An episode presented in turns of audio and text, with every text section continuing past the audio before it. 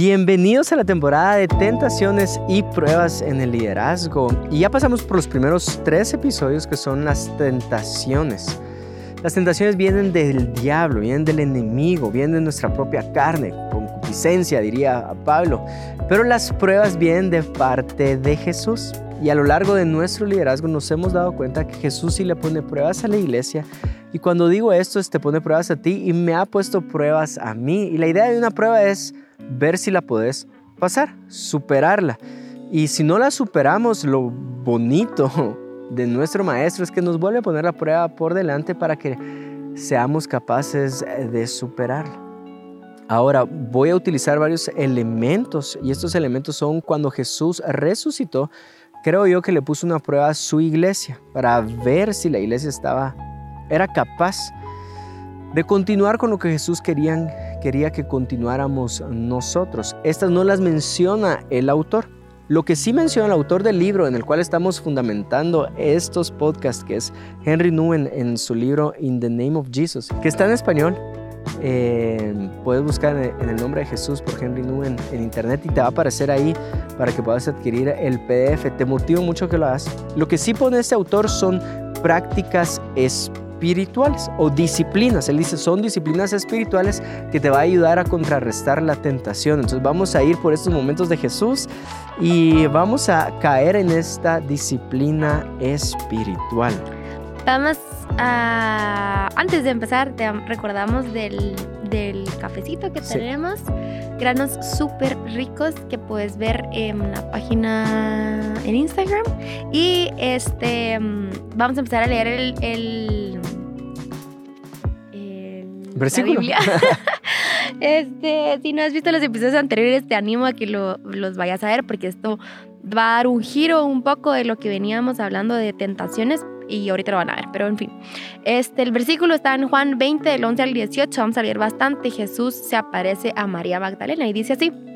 María se encontraba llorando fuera de la tumba. Mientras lloraba se agachó y miró adentro. Vio a dos ángeles vestidos vestidos con vestiduras blancas, uno sentado a la cabecera y el otro a los pies, en lugar donde había estado el cuerpo de Jesús. Apreciada mujer, ¿por qué lloras? le preguntaron los ángeles. Porque se ha llevado a mi señor, contestó ella, y no sé dónde lo han puesto. Dio la vuelta para irse y vio a alguien que estaba de pie ahí. Era Jesús, pero ella no lo reconoció. Apreciada mujer, ¿por qué lloras? le preguntó Jesús.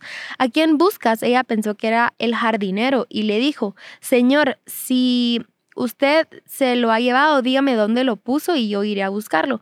María, dijo Jesús. Ella giró hacia él y exclamó, Raboni. Boni, Raboni iba a decir.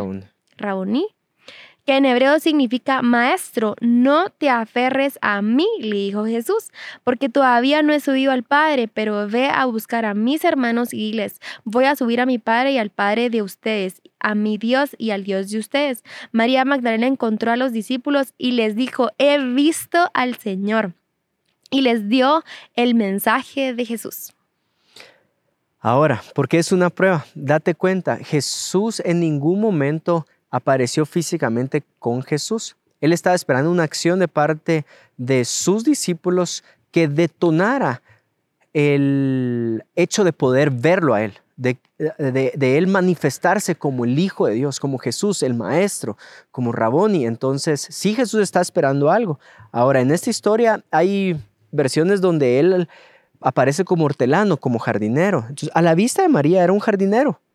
Pero cuando hizo una acción, se mostró Jesús. ¿Cuál fue la acción?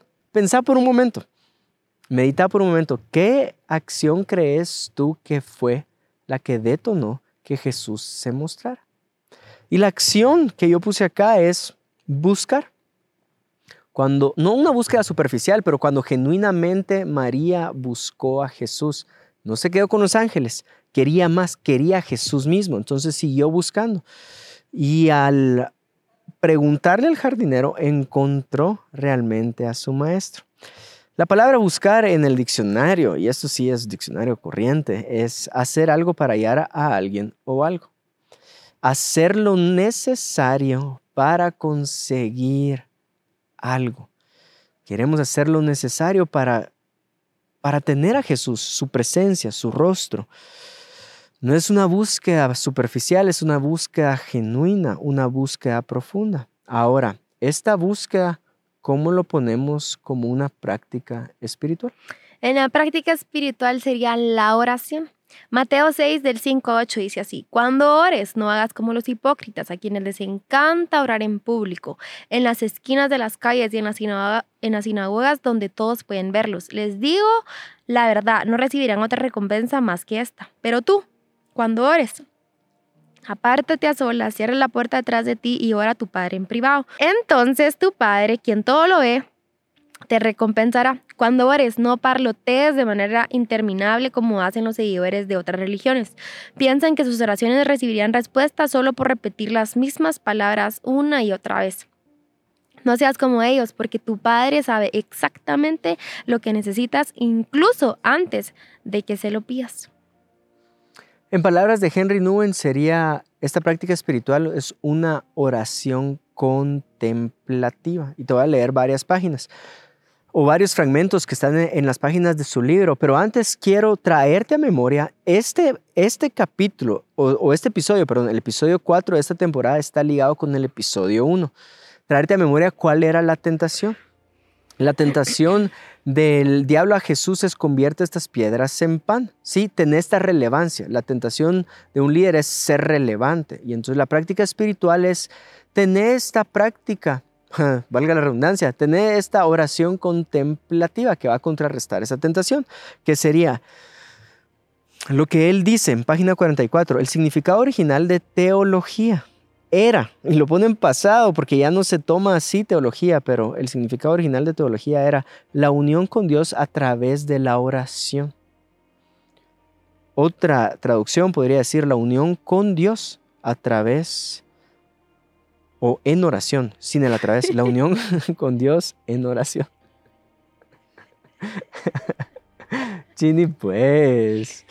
Eh, página 44 también, más adelante dice así, para el liderazgo cristiano del futuro es de importancia vital reclamar el aspecto mítico de la teología, para que entonces toda palabra hablada, cada consejo, y cada estrategia desarrollada nazca de un corazón que conozca a Dios íntimamente. Entonces lo que dice es, yo sé que sos buen consejero, líder, aplausos por tus consejos, eh, líder, aplausos por tus estrategias, líder, aplausos por cada palabra que predicas, pero no, o sea, el líder del futuro cristiano tiene que recuperar lo místico de la oración para que cada consejo, estrategia o predicación o palabra hablada nazca de tu relación íntima con el Señor. Página 45.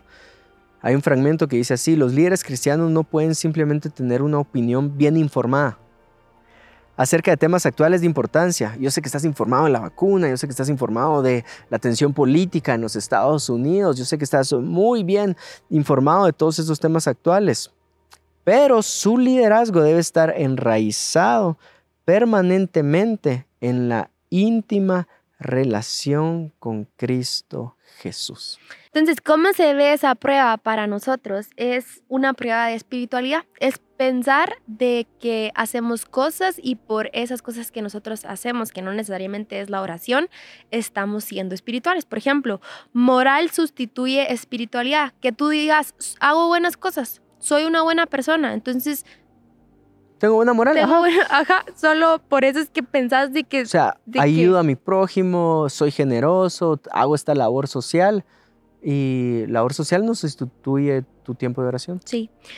Eh, que pensés de que porque estás dando buenos consejos, entonces tú sos más espiritual. El ser buen consejero nuevamente no significa que tú seas espiritual.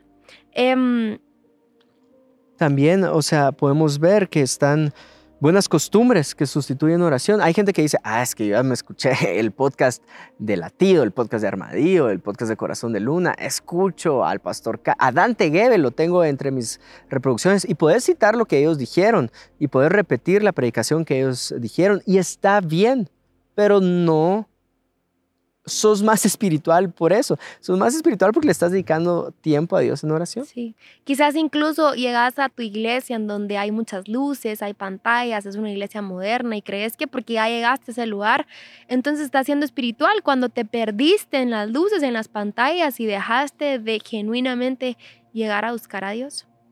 Entonces... Y eso lo podemos ver con María. Eh, y, con, o sea, María no se quedó con lo espectacular de los ángeles. Y para nosotros muchas veces es, no sé si has tenido la oportunidad de ver un ángel. Y yo no he tenido la oportunidad de, ver otro ángel más que Melissa. Eh, no, no he tenido nunca la oportunidad de eso. Y si la tuviera, me quedaría asombrado, me quedaría con esa experiencia. Pero María no se quedó con la experiencia de los ángeles. Ella quería a Jesús mismo su presencia. Eh, no te quedes con la experiencia dominical, busca a Jesús en medio de la reunión. No te quedes con la experiencia que vino tal banda famosa del extranjero, busca al Espíritu Santo en medio de esa canción. No te quedes con los podcasts de, de Gebel o algún predicador que, que te guste mucho. Busca a Dios en oración. Entonces, ¿Por qué esta acción de oración contemplativa contrarresta la tentación de querer ser relevante?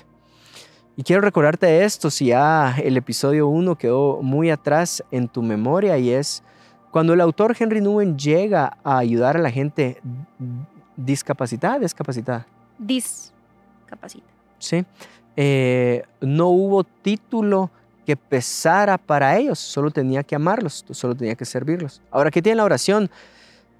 Ningún título va a pesar más que el, poder del Rey de Reyes y el Señor de Señores. Créeme, Él no te va a preguntar si tenés una maestría, si tenés un doctorado, si tenés muchos terrenos, si tenés muchas cuentas bancarias eh, rebosando en dinero. No, nada de eso tiene relevancia, solo es esta relación. Yo lo puedo ver con José Juan. José Juan no le ha atinado a una o a otra, o sea, solo está haciendo un niño. Y esta relación que tengo con él es muy pura. Hace poco escuchamos a una persona que decía, es que yo quiero lograr esto, quiero lograr escribir eh, este libro, escribir esta canción, escribir este guion, porque sé que el día que lo escriba, Jesús me va a decir, bien hecho, hijo mío, lo hiciste, lo lograste. Pero cuando tú ves a Jesús, su relación con el Padre, y estas conversaciones que el Espíritu Santo nos dejó o nos permitió escuchar es, este es mi Hijo amado en el que tengo complacencia, y Jesús no había iniciado su ministerio. Pero ¿cuál es lo profundo o qué es lo profundo en esto? Y es que la intimidad es más espiritual. Y le pedimos la intimidad con Dios en oración, en oración contemplativa, es más espiritual que cualquier eh, cosa buena que hayas logrado. No sé, creo que me, que me estoy trabajando ya mucho en esto, pero sí decirte, nuestro deseo es que pases esa prueba. Pases la prueba de que... Pases la prueba de espiritualidad. Sí.